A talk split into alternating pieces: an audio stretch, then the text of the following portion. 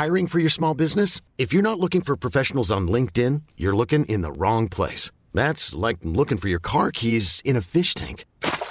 LinkedIn helps you hire professionals you can't find anywhere else, even those who aren't actively searching for a new job but might be open to the perfect role. In a given month, over 70% of LinkedIn users don't even visit other leading job sites. So start looking in the right place. With LinkedIn, you can hire professionals like a professional. Post your free job on linkedin.com slash achieve today. It's that time of the year.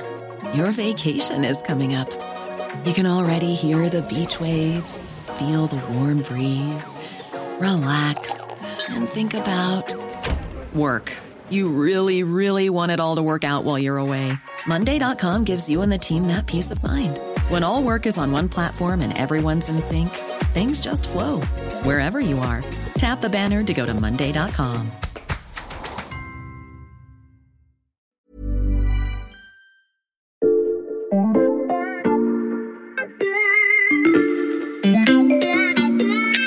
Salut, c'est Xavier Yvon. Nous sommes le vendredi 19 novembre 2021. Bienvenue dans La Loupe, le podcast quotidien de l'Express. Allez, venez, on va écouter l'info de plus près. Oui, il fallait recommencer. Et la peste n'oubliait personne trop longtemps. Pendant le mois de décembre, elle flamba dans les poitrines de nos concitoyens. Elle illumina le four. Elle peupla les camps d'ombres aux mains vides. Elle ne cessa enfin d'avancer de son allure patiente et saccadée. Les autorités avaient compté sur les jours froids pour stopper cette avance. Et pourtant, elle passait à travers les premières rigueurs de la saison sans désemparer. Il fallait encore attendre. Mais on n'attend plus à force d'attendre. Et notre ville entière vivait sans avenir. C'est un livre d'Albert Camus que les Français ont redécouvert pendant les confinements successifs. Il décrit l'apparition d'une étrange maladie contagieuse et mortelle à Oran au milieu du XXe siècle. Vous l'avez compris, vous venez d'entendre un extrait de La peste. Si je l'ai choisi pour commencer cet épisode, c'est parce qu'on va vous raconter l'histoire d'un pays qui combat le Covid comme la peste. Aujourd'hui, à l'automne 2021, près de deux ans après le déclenchement de la pandémie, et alors que près de 80% de sa population est vaccinée, un pays qu'il est quasiment impossible de quitter ou de rejoindre, et où la population doit se plier à des précautions extrêmes, voire disproportionnées, ce pays, c'est la Chine. Il compte 1,4 milliard d'habitants. On y recense officiellement deux morts du Covid ces 18 derniers mois. Pourtant, le virus y est traqué à chaque coin de rue, vous allez l'entendre, et ce, pour une durée indéterminée. Raireux, c'est une petite ville hein, à l'échelle de la Chine, une petite ville du nord-est du pays, à la frontière euh, russe. Et il y a eu euh, quelques cas hein, récemment, euh, quelques cas de Covid-19 qui se sont déclarés. Et très rapidement, eh bien, les autorités ont pris une mesure assez exceptionnelle. Hein. c'est la première fois qu'on la voyait ici en Chine. Ils ont offert 100 000 yuan, c'est-à-dire l'équivalent de 13 500 euros, à quiconque pouvait apporter la preuve de la personne qui était responsable de cette vague épidémique. Donc c'est un appel en fait à la délation et c'est vous dire qu'on est prêt ici en fait à toutes les mesures pour arriver à endiguer cette épidémie. Vous avez sûrement reconnu notre correspondant à Pékin, Sébastien Lebelzik. Salut Sébastien. Salut Xavier. L'histoire que tu viens de nous raconter montre que les autorités chinoises sont prêtes à aller très loin pour lutter contre le Covid-19. Des exemples comme celui-là, on en recense beaucoup ces derniers mois, on va vous les raconter. Mais d'abord, pour que nos éditeurs comprennent bien, on va poser les bases. En France, en ce moment, on parle beaucoup de reprise épidémique. On suit de très près le nombre de cas d'hospitalisation euh, en les comparant à ceux des différentes vagues du Covid-19. Sur le plan des chiffres, on en est où en Chine? Alors, c'est vrai que depuis 18 euh, mois, il y a eu quelques reprises épidémiques, mais vraiment extrêmement limitées. Depuis le début de l'année, on en est euh, à trois reprises environ en Chine et notamment à Pékin. Mais quand je dis reprise épidémique, ça peut vous faire euh, sourire hein, en France parce que depuis mi-octobre, c'est-à-dire depuis un mois, on a recensé en Chine 1100 cas et des cas qui sont absolument pas graves puisque même si les malades ont été isolés, personne n'est mort du virus. Donc 1100 cas à l'échelle de la Chine en un mois. Sachez qu'aux États-Unis, c'est près de 80 000 cas par jour, donc on en est très très loin ici. Il faut savoir aussi qu'en Chine, le taux de vaccination, la couverture vaccinale est très importante. Hein. On est proche de, de 80% de personnes vaccinées et on a commencé ici en Chine à administrer la, la troisième dose, hein, comme beaucoup de pays, comme en France. Mais encore une fois, euh, ce sont uniquement des vaccins chinois hein, qui sont autorisés en Chine, deux vaccins, Sinovac, Sinopharm. Ce ne sont pas des vaccins ARN et les vaccins euh, que vous utilisez en France notamment, eh bien, ne sont toujours pas autorisés ici. Les chiffres que tu nous donnes, Sébastien, pour bien comprendre, ce sont les chiffres officiels chinois. Oui, ce sont les chiffres officiels, mais en toute franchise, autant au début de l'épidémie à Wuhan, on pouvait les remettre en cause, autant actuellement, c'est plus le cas, hein, parce que quotidiennement, en fait, euh, le gouvernement chinois tient des conférences de presse où elle donne vraiment euh, à l'unité près les personnes malades. On sait si c'est des personnes qui reviennent de l'étranger, on sait euh, où elles sont allées, on les connaît, on, a même la carte qui nous est transmise avec les, les quartiers qui sont concernés. Donc, le principe actuellement, c'est pas du tout de masquer les chiffres, mais au contraire de, créer une espèce de panique en fait dans la population. On peut se retrouver cas contact en Chine, et quand je dis cas contact, c'est pas on va vous isoler chez vous Hein. On vous emmène manu militari dans une euh, ambulance euh, spécialisée, dans un centre totalement isolé où vous allez être seul. On peut se retrouver comme ça, qu'à contact, simplement pour avoir croisé quelqu'un à près d'un kilomètre de distance, ou même pour avoir, on a eu l'exemple, un traversé en train à grande vitesse une zone contaminée.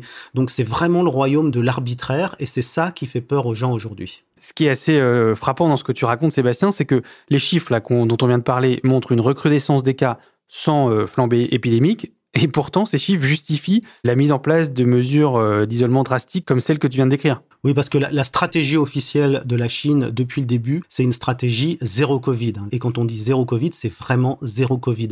On a commencé à respirer à Pékin quand il n'y avait plus de cas ici, euh, dans la capitale, 23 hein, millions d'habitants, plus un seul cas pendant trois mois.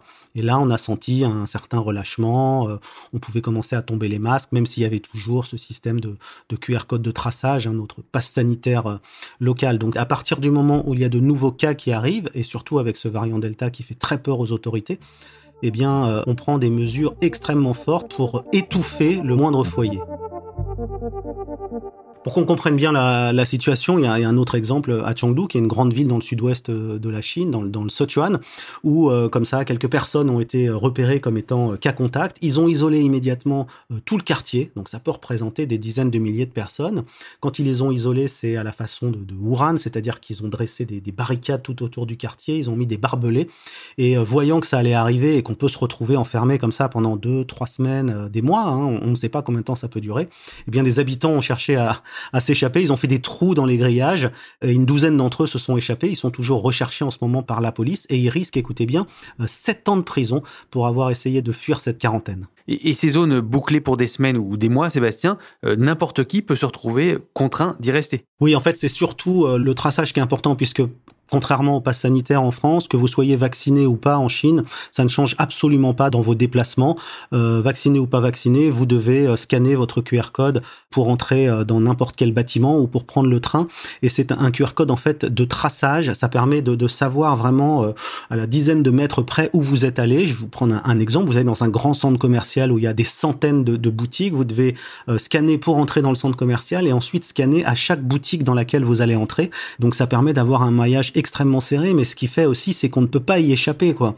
Si vous sortez de Pékin, que vous allez dans une zone potentiellement contaminée, eh bien, euh, les autorités vont le savoir. Votre euh, QR code santé va passer au jaune ou pire au rouge, et dans ce cas-là, vous ne pourrez plus aller nulle part et ils vont euh, taper à votre porte et vous demander de vous mettre à l'isolement. Mais dans ce contexte, Sébastien, toi, tu continues de faire des reportages un peu partout en Chine? Moi, j'ai renoncé au déplacement pour deux raisons parce que donc la nouvelle règle chinoise, c'est que si on se rend dans une province, il y en a plus de 20 actuellement hein, où il y a des cas, donc c'est les deux tiers des provinces chinoises. Les provinces chinoises, ça a la taille de la France, hein, parfois c'est extrêmement grand. Donc si on se rend dans une province où il y a plus d'un seul cas, eh bien on ne peut plus rentrer à Pékin, c'est définitif, en tout cas pendant au moins 15 jours.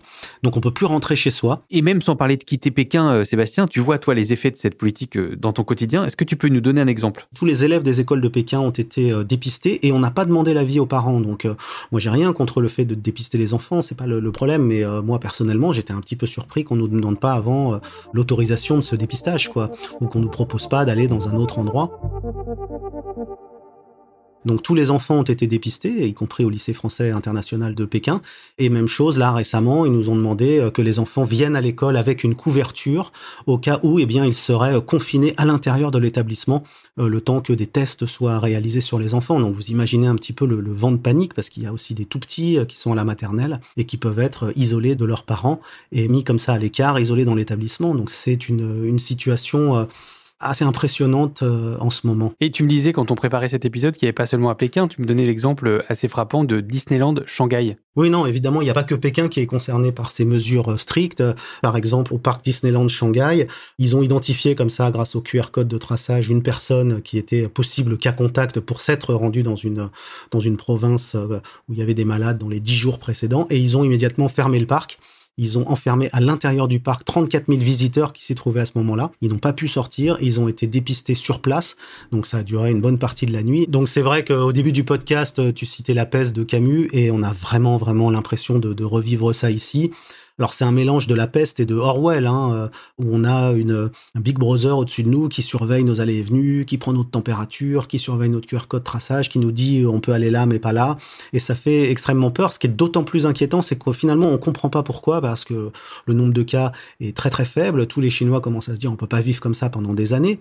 Si la Chine attend effectivement que il n'y ait plus aucun malade dans un seul pays euh, qui a des contacts avec la Chine, eh bien, on risque d'attendre encore longtemps. On ne va pas vous relire euh, Camus ni Orwell, mais vous avez compris l'idée. La politique du zéro Covid vaut aussi, tu l'as dit, vis-à-vis -vis du reste du monde, et ça donne au pays des airs de prison géante.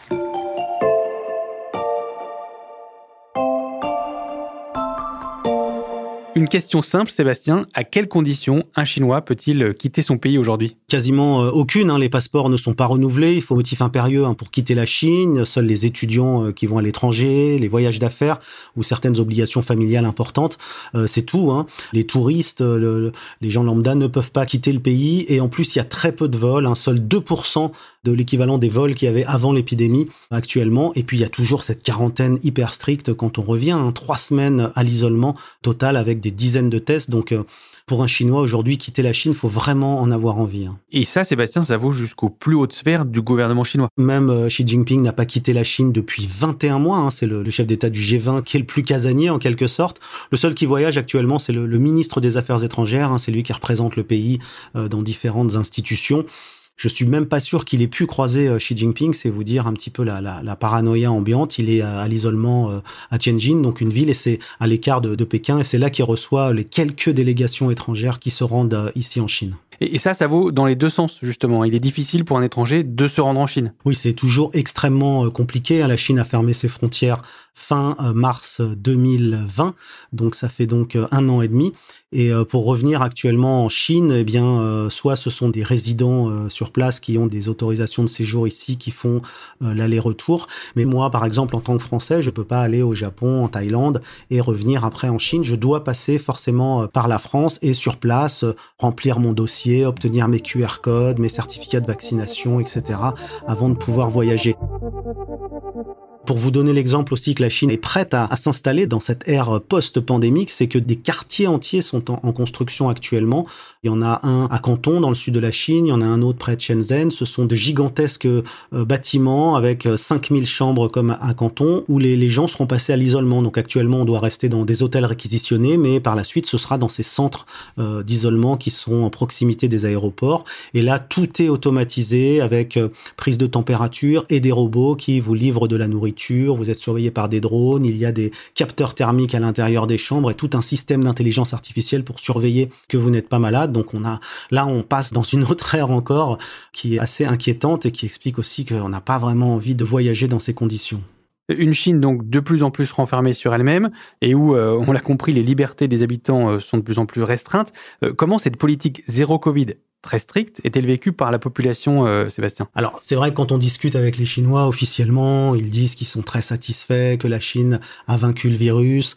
Cette propagande chinoise selon laquelle le virus vient de l'étranger, c'est une petite musique qui tourne ici depuis plus d'un an, ça commence à prendre. Les gens se rendent compte que en Chine, finalement, on a très peu de malades par rapport aux autres pays, donc ils sont plutôt fiers de la situation ici. Mais que lorsque vous interrogez des gens plus jeunes ou des gens qui avaient l'habitude de voyager, eh bien, eux, ils souffrent de cette situation. Ça convient à une partie de la population, notamment les personnes âgées qui sont plutôt rassurées, mais c'est quand même difficile à vivre pour beaucoup d'autres. Et est-ce que la stratégie actuelle du gouvernement chinois pèse sur l'économie? La Chambre de commerce américaine à Shanghai a fait un sondage et elle montre que 70% des multinationales n'arrivent pas soit à garder leurs expatriés en Chine parce qu'ils ne peuvent plus accepter cette situation, soit faire venir de nouvelles personnes parce que les conditions sont trop strictes. Donc euh, les conséquences, oui, sont déjà là. La Chine s'est renfermée sur sa consommation intérieure. Ça permet de booster, euh, c'est vrai, la consommation. Ça a permis de booster considérablement le e-commerce notamment. Mais attention au retour de bâton. Lorsque la Chine va se rouvrir, et on espère qu'elle se rouvrira bientôt, euh, bah, il est possible que tout le monde parte, que les usines s'installent ailleurs parce que actuellement, elle, elle de cette situation. Un isolement qui fragilise l'économie chinoise sans réellement la menacer pour l'instant. Il est temps de se demander à quoi joue vraiment Pékin avec cette politique zéro Covid.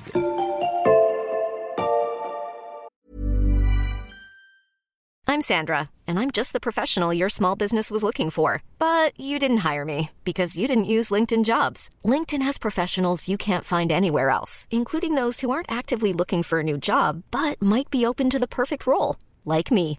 In a given month, over 70% of LinkedIn users don't visit other leading job sites. So if you're not looking on LinkedIn, you'll miss out on great candidates like Sandra. Start hiring professionals like a professional. Post your free job on linkedin.com/achieve today.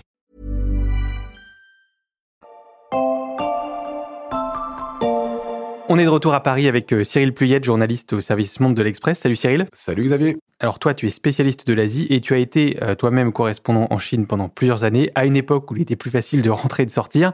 Ensemble, on va essayer de distinguer ce qui relève du sanitaire et ce qui relève du politique dans la stratégie que vient de nous expliquer Sébastien.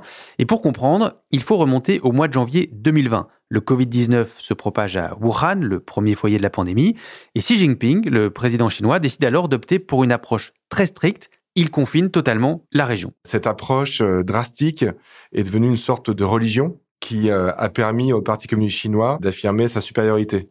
Très rapidement, euh, le parti a affirmé la victoire contre le virus, que le temps avait montré que cette approche stricte était le seul choix viable. Et à partir de là, Cyril, une sorte de mythe s'est installé autour de la politique zéro Covid de la Chine. Oui, c'est vraiment euh, sa marque de fabrique, qui d'ailleurs a été euh, de nouveau légitimée par le plénum du Parti communiste, là, qui vient de se dérouler, qui revient sur cette espèce de mythologie en expliquant que euh, Xi Jinping aurait passé une nuit blanche au tout début de l'année 2020 et qu'ensuite il aurait pris cette décision de prendre des restrictions extrêmement drastiques après avoir tant proclamé que c'était euh, ce qui expliquait le succès chinois, il est extrêmement difficile pour la Chine de revenir en arrière. Pourtant, d'autres pays, eux, sont revenus de cette politique zéro Covid. Au début de la pandémie, la Chine n'était pas la seule à l'appliquer. Oui, il y avait euh, différents pays d'Asie qui appliquaient cette politique, euh, Taïwan, la Nouvelle-Zélande, Singapour et d'autres. Et depuis, ces pays ou territoires sont revenus en arrière. La Chine est la dernière. Au-delà de cette volonté de Xi Jinping de ne pas se dédire, qu'est-ce qui explique cette différence? Eh bien, en Chine, il y a deux événements majeurs qui euh, s'approchent dans l'année qui vient. Tout d'abord, les Jeux Olympiques d'hiver à Pékin en février prochain. Et puis, le 20e congrès du Parti communiste euh, chinois à l'automne 2022, qui est un événement euh, majeur puisqu'il devrait décider d'accorder un troisième mandat à Xi Jinping, ce qui n'est pas arrivé depuis des décennies et qui marquerait un changement politique très important en Chine. Dans les deux cas, la Chine souhaite euh, à tout prix éviter qu'il y ait le moindre euh, rebond épidémique majeur. Et surtout, euh, la Chine, contrairement à l'Occident, ne peut pas véritablement s'appuyer sur son vaccin, puisque contrairement au, Pfizer, les vaccins chinois sont beaucoup moins efficaces. Il semble que la Chine a conscience de cette faiblesse et ne souhaite pas prendre de risques en laissant l'épidémie se développer et en laissant la population cohabiter avec le virus comme à l'Ouest. Cyril, on a déjà évoqué dans la loupe la reprise en main du pays par Xi Jinping. Est-ce que le contrôle de la pandémie a permis au président chinois de resserrer la vis? Ce qui est certain, c'est que depuis son arrivée au pouvoir, Xi Jinping n'a cessé d'accroître son contrôle sur toutes les dimensions de la société sur ses opposants, sur euh, la vie économique, sur la vie culturelle, sur la vie religieuse. Ce phénomène a encore continué pendant la pandémie, mais c'est quand même un, phénomène de fond. Ce qui s'est rajouté avec l'épidémie, c'est cette fermeture physique du pays. Alors, on peut dire que euh, Xi Jinping cherche de plus en plus à ce que l'étranger ait de moins en moins d'influence sur le pays. C'est ce qui peut expliquer, par exemple, aussi l'interdiction des cours privés d'anglais, par exemple, et puis euh, toute cette méfiance par rapport euh, aux réseaux sociaux étrangers. Par exemple, le, départ de LinkedIn, le dernier grand réseau social étranger qui était présent en Chine, est aussi une preuve de la fermeture du pays un éloignement euh, physique et idéologique du reste du monde. Alors, on n'a pas de boule de cristal ici à la loupe, mais euh, est-ce qu'on peut imaginer ce qui va se passer après cette fameuse euh, échéance d'octobre prochain, Cyril, quand Xi Jinping aura eu son troisième mandat historique? On n'a pas de boule de cristal, comme tu le disais, Xavier, mais ce qu'on peut dire, c'est qu'il y a des tendances de fond. On l'observait déjà avant la pandémie il y avait un double mouvement. C'est-à-dire qu'à la fois en interne, le régime ne cessait de resserrer la vis pour contrôler sa population, et en même temps, Xi Jinping était présent à l'étranger pour prôner la modélisation, euh, la lutte contre l'échauffement climatique. Donc il est possible que la Chine continue dans cette direction-là une fois qu'on sera sorti de la pandémie. Pour l'instant, Xi Jinping n'a pas donné de signe de refermement complet du pays à terme. Il a envoyé des signaux sur une volonté du pays d'être plus autonome, de produire davantage des biens stratégiques, mais c'est un pays qui souhaite devenir à terme leader mondial et qui souhaite euh, accroître son influence sur le reste de la planète, sur différentes zones, euh, notamment évidemment l'Asie, également l'Afrique, l'Amérique latine et même l'Europe. Et pour cela, il aura besoin de se déployer dans le reste du monde. La Chine ne sera jamais la Corée du Nord, mais cela dit, il faut s'attendre tout de même à ce qu'il euh, y ait quand même une sorte de dialogue de sourds entre deux mondes, le monde occidental et la Chine de plus en plus euh, communiste, de plus en plus nationaliste, et avec des, une communication de plus en plus difficile entre, entre ces deux parties du monde. Le dialogue Chine-Occident, c'est un dossier qu'on suit de près à l'Express et qui fera sûrement l'objet d'autres épisodes, donc tu reviendras Cyril. Mais bien sûr. Merci beaucoup Cyril Pluyette. Merci Xavier. On peut retrouver euh, tous tes articles sur le site de l'Express, tout comme ceux de Sébastien Lebelzik, notre correspondant euh, à Pékin. Et pour ne rater aucun épisode de La Loupe, pensez à vous abonner sur votre plateforme d'écoute, par exemple Apple Podcast, Spotify ou Deezer. Cet épisode a été fabriqué avec Charlotte Barris, Louis Coutel, Margot Lanuzel, Mathias Pengili, Lison Verrier et la participation spéciale de Pierre Yvon. Merci à lui. Retrouvez-nous demain pour passer un nouveau sujet à la loupe.